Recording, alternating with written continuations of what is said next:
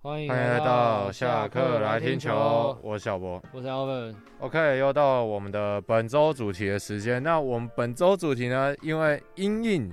最近赛季已经结束了嘛，那我们也要开始来预测我们的奖项。没错没错，以数据面的奖项是没有什么悬念啊，就赛季结束就等于确定了。对，然后官网中华职棒的官网也有公布近期的得主了嘛？对，那目前呢，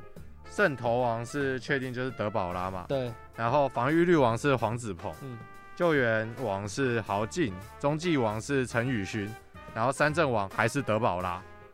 打者的部分呢，打击王是林立，安打王林立，打点王林立，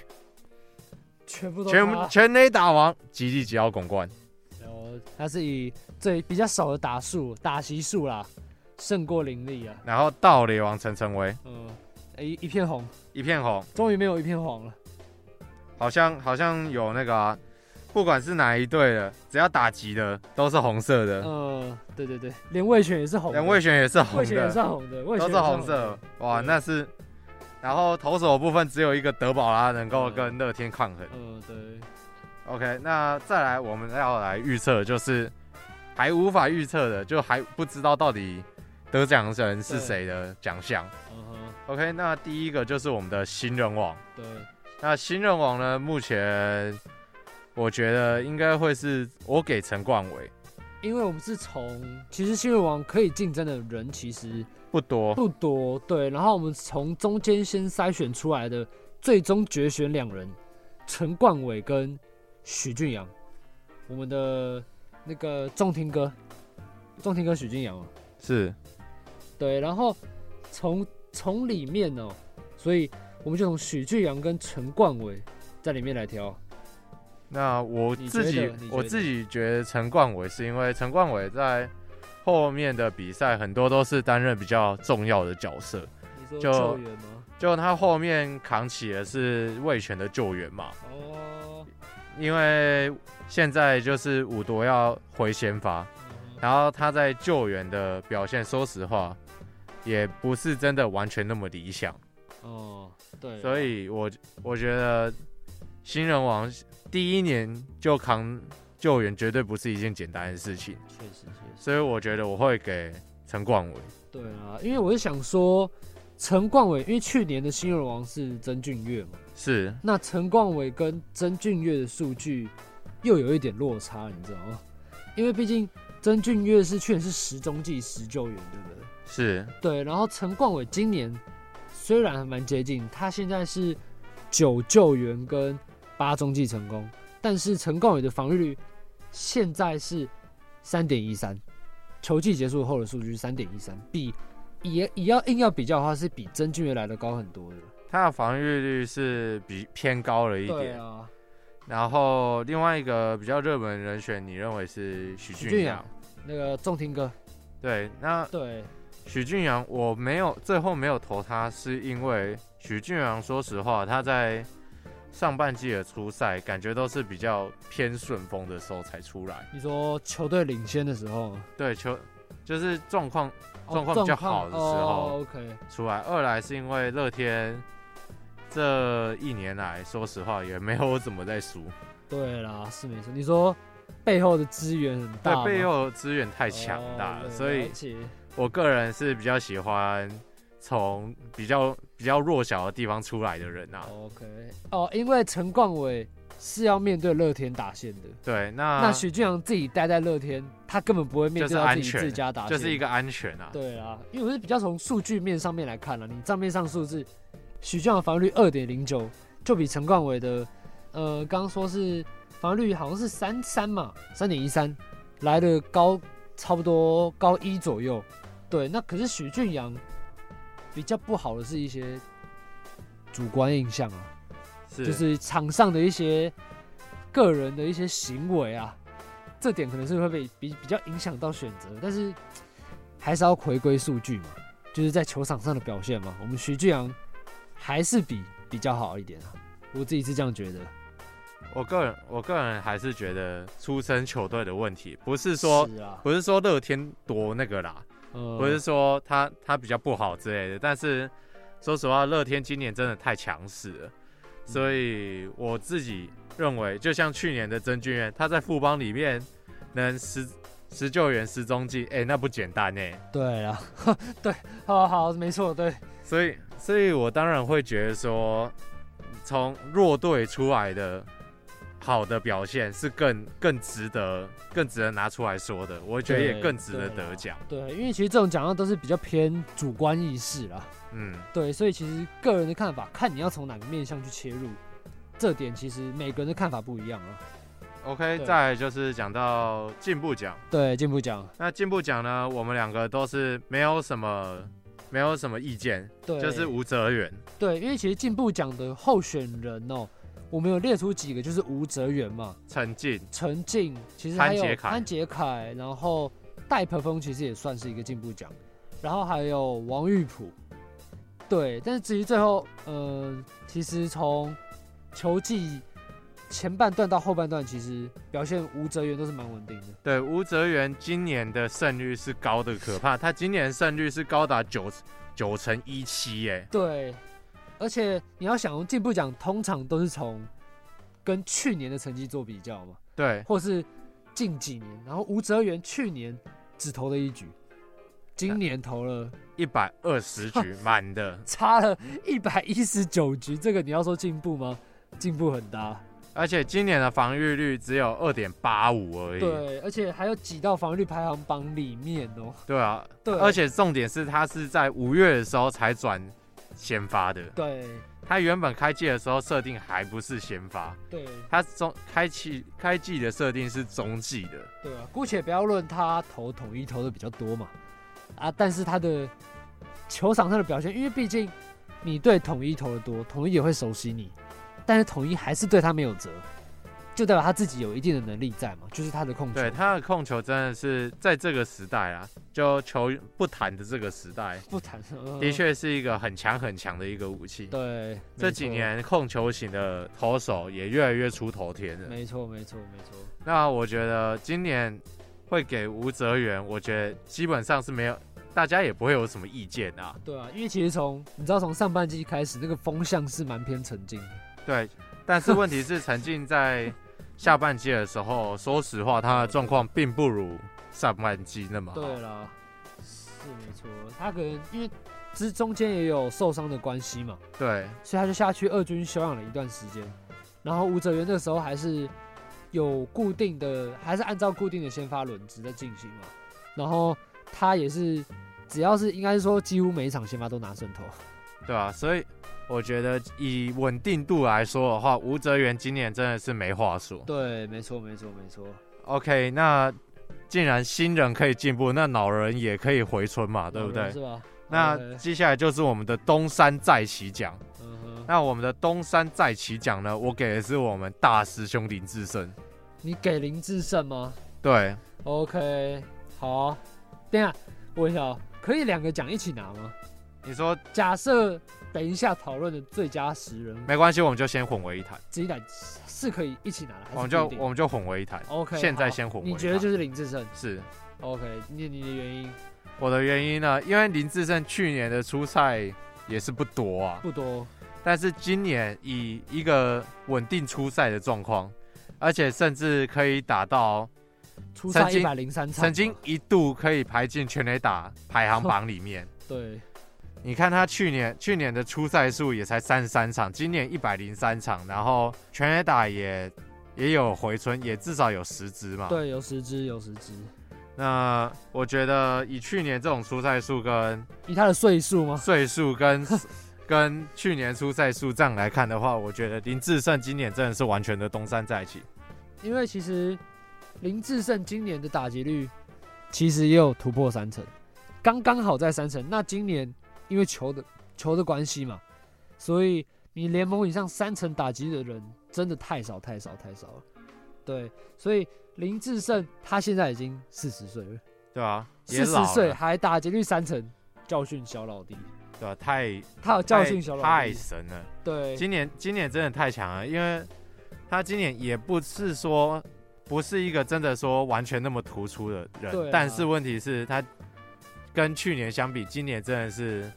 太对有太道理好有道太理好了。应该说大家觉得，大家可能觉得林志升那时候在兄弟转来卫权的时候，他的角色可能是那种老大哥嘛，可能是在球队里就是可能不常不常会出赛，就那种带小小老弟传授经验的角色。可是他没想今到今年真的完全稳定出赛，卡位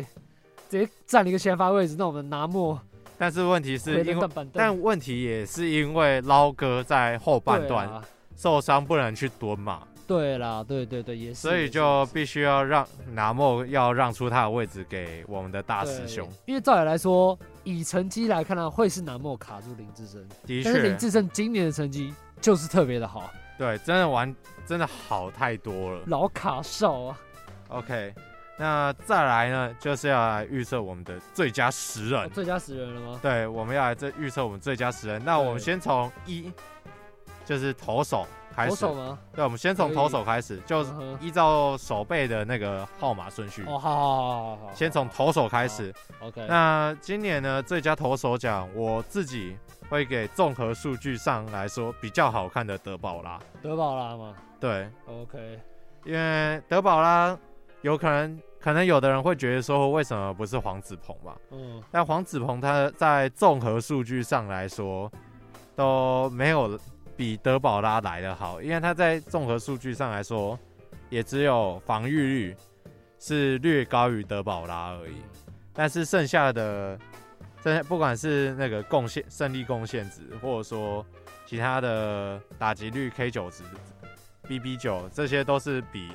德保拉还要来的差的。对啦，因为毕竟其实这个奖哦，因为我犹豫，我也犹豫很久，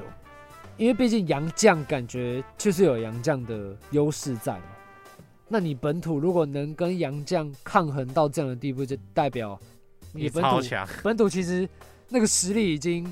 不如不如已经是接近洋将等级的那种那种感觉，所以但是其实最后我还是会给德保拉，因为他的数据单看基本数据面就已经足以击败黄子鹏了。是对，而且黄子鹏到季末有点，因为毕竟这种是投印象嘛，嗯就是比较主观主观概念啊。那黄子鹏季末后其实慢慢被被打下爆去。对对对对对对对，所以其实德保拉在确诊后还可以表示表表现那么稳定，其实印象分是加对了对很对多对的。对对，那再来就是守备的顺序，二嗯哼就是捕手，二号嘛，OK，哦二号。那捕手呢，我个人的话，其实会给弗莱西。对，因为今年入围的是各队一个捕手，中信的弗莱喜，然后富邦戴培峰、统一林黛安，然后魏权蒋尚友跟乐天的张敏勋。就蒋少红跟张敏勋先不讨论嘛，对对对对，基本上只要讨论戴培峰跟弗莱喜弗，莱西，因为对啊今年林黛安的表现也不是说真的完全这么突出，，对嗯对对对对，就一个正常，就是一个正常值。但是弗莱西今年作为一个后半段的骑兵吧，嗯，一开始在开机的时候，的确是有在开机名单里面，可是后来因为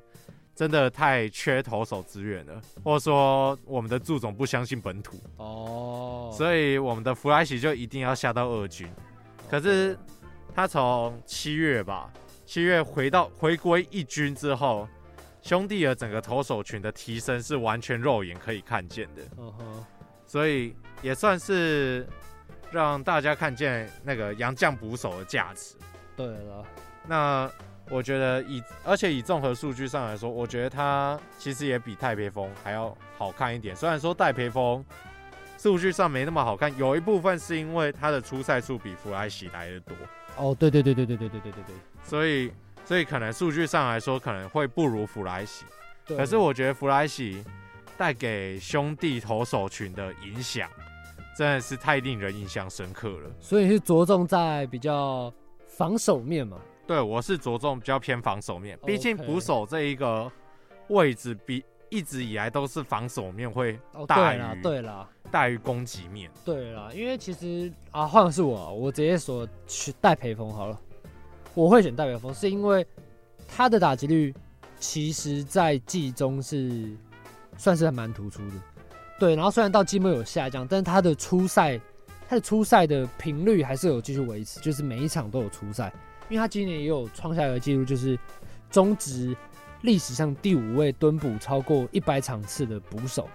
就代表超过一百场，然后季赛只有一百二十场，就代表他的出赛是很规律，就是没有受伤，就是一个球队很稳定的先发一号捕手。所以我会选择是戴培峰啦，因为你要想他是待在富邦啊，嗯，呃是啊，他是待在富邦哦，但是他的主杀率在我的印象中也是很不错的。极高，对，也是蛮高的。然后虽然 OPS 跟打击率都不如弗莱西，但是我觉得能够稳定出赛的捕手，已经在现代棒球已经是很少见了。比日本制的压缩机还要稀少。干，对对对对对，日本制压缩机，对，那再来呢，就是谈到守备位置编号三，一垒手。一人手吗？那一垒手呢，我个人是给范国成，我也是。因为范国成，因为他大概是副帮，啊，富邦吗？对，好，啊可那以。范国成他在寄出给我的印象实在太深刻了，嗯哼，就是整个富邦的攻击都是他在撑的，嗯，就富邦可能唯一能看的就是范国成的第三棒，对，他之前还有拿过一次那个嘛，单月 MVP 嘛，是然后曾经也缴出单周三轰还四轰的成绩吧。对。那我觉得范国成今年算是另类的另类的生涯年啊，就今年表现真的是非常好，比因为前几年比起前几年在三垒这种这种国城建设级的扩那城建设，国城建设级的那种表现嘛，他在今年一垒的防守稳定度是真的很高，对，因为他今年守了一三垒，总共他的守备率是九成九四哦，生涯他的生涯第二高。那在攻击面的话，他就是富邦的攻击核心嘛，哦，对，所以我觉得范国成今年在富邦的地位是无人能比的，大大到把我们的一拳挤下二军。对啊，那一垒手的话，可能会觉得为什么不是许基宏吧？但我觉得是范国成在富邦真的是太亮眼了。对，就在富邦没有人可以敌，所以许基宏的感觉就不会比范国成来那么亮眼。而且范国成他的数据其实是有排在联盟排行榜里面的。是，对，他的打击，他的安打支数啊是一百三十一支，然后在联盟第四，九轰方面是第七，然后打击率是联盟第十一。对，其实许基宏跟他的打击三围其实蛮像的，就是都是二三四，但是范国成的呃算是长打率都比许比许基宏来的出色啊，所以投范国成应该是没有什么疑问。对啊， OK 啊，那再来是毫编无号悬念，编号四嘛毫无，悬手背念编号四，二垒手无悬念无悬念林立， ，OK， 原因还要讲吗？三冠王，不用说了，没别的了，不用没别说没有别的，没有别对的，对对。就这么简单。数据就摆在那了，对送给你啊。对，就就就数字那样嘛，嗯所以所以不用讲了。OK，、嗯三垒手， 手背编号五，三垒手。那三垒手呢？我觉得选择上来说有点难。对，因为入围，我先讲一下入围的人，那入围的名单好了。三垒手其实符合资格的就是三个人嘛，嗯，我们的梁家荣、王威成，还有我们的姬红兄。那假设以呃综合综合的，可能从打击成绩来看，OBS Plus，或者说那个保送率就 BB 嗯哼，来看的话是梁家荣，可是打击率跟 K 值来看的话是王威成。对，但是又以真的完全的打击数据，就是全垒打支数跟跟打点嗯打点的话是刘基宏，对所以各有好，各有优劣，各有各有劣千各各分千秋，你知道嗯，吗？没错，所以这个很难决定。对。但是我又基于说，感觉今年乐天又都是在打顺风球，哦的感觉，OK，好啊，就这是个整整体乐天的你的感核觉心都概念、都核很心价值很有那个就哦，是都很强啊，哦，好好好，所以所以我觉得我会给王威成。 OK，因为他在兄弟在上半季的时候的状况，说实话也不是很好，嗯但是王威成也是给予了比较安定的一个打击成绩，给予中信兄弟。对，那我觉得这个东西是对于他们可以维持住上半季战绩的一个很关键的一个点。对啦，单而看且守备守备方面的话，王威成其实一直都特别稳定。应该说，今年王威成一直很稳定，然后今年梁家荣的串起，让大家会想要选梁家荣，因为毕竟以前没有过嘛。对啊，因为你要不要忘，王威成是一直很稳定的出赛，可能大家觉得这个成绩就是他应该要有的样子，所以没有特别的有印象。那梁家荣是特别的，因为今年特别突出嘛，所以大家就很想选梁家荣。其但实是假设从印象分来说的话，的确有可能是梁家荣。对啦，但我单论我自己贡献嘛，球队贡献，球队贡献的感觉的话，我是给王威成。对我也我我也是会给王威成的、 OK，那再来是守备编号六游击手。OK，江坤宇，没别 的这个印象分跟不管印象分啊，数字数字跟印象都都有都有都有啊，都是他啊，对那都那是也他没都办是他哦法。是吧？好好对啊，好那啊也没什么好讨论的。 OK 好 OK，那再来就是从外野手。对外野手这个呃最佳十人是没有分守备位置的，对，那前两名我们两个是没有什么意见的，就是陈杰宪跟陈晨威。对，然后接下来入围的选手还有林书义、陈文杰、陈静、郭天信、申浩友跟邱志成，那我自己的话，第三个我会给陈静，你会给陈静？我会给陈静，为为什么？因为陈静说实话，他在上半季的表现的确是真的很好，嗯哼，不是，普通的好，是很好。嗯哼，因为他作为一个前几年出赛数不是这么频繁的一个选手，那他在今年可以串起，甚至担任到，甚至有打过第一棒嘛？哦，对对对对对对，好像有有有有，对对对，然后可以很稳定的出赛，然后作为第二棒，然后功能上来说也很完全，就是你要点也可以点，你要打也可以打。那我觉得陈静的表现部分是比较全面，看起来是比较全面一点的。对啦，因为呃，你你你你说的很，因为他都是在第二棒嘛，他的角色都有扮演好。对，我觉得哦我觉得它的功能性是更强的， ，OK，所以我觉得最佳十人外野手第三个我会给陈静。我是会给陈文杰啦，因为他跟陈静的状况其实蛮像的，就是前几年没有特别的突出，然后今年特别的，就是算是有串起啦。因为陈文杰今年应该也跟陈静一样，算是生涯年，单季一百一十支安打，这个就不用挑剔了嘛。然后出赛数虽然比陈静多，但是其实也只相差五场，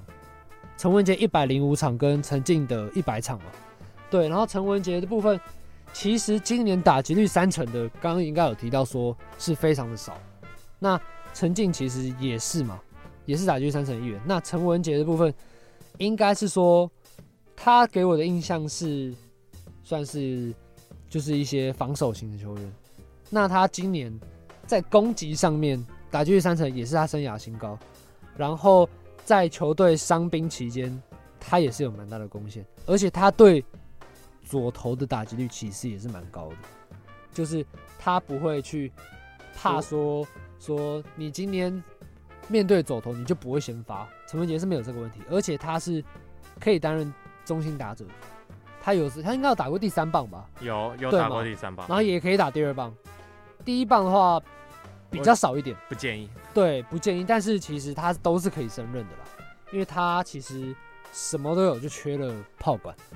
那跟陈静的，他跟陈静的其实特质也蛮像的啊，类似。对，还蛮类似的。对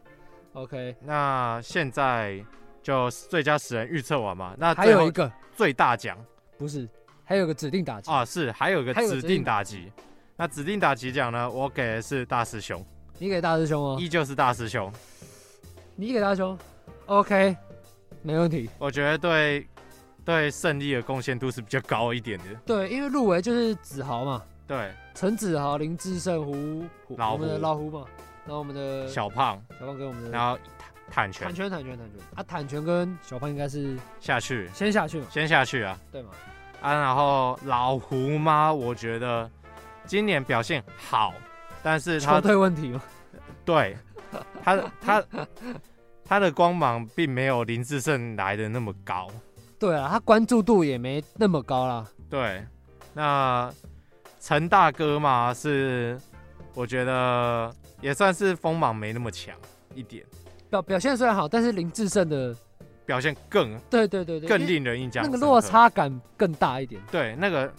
因为就刚刚讲了嘛，前几年没什么出赛啊，陈大哥每年都都有在打，对啦，陈大哥固定出赛那么多年了，确实确实确实，那我觉得给给制胜啊。嗯哼，OK，达成共识。 OK，那最后就是今年的最大奖，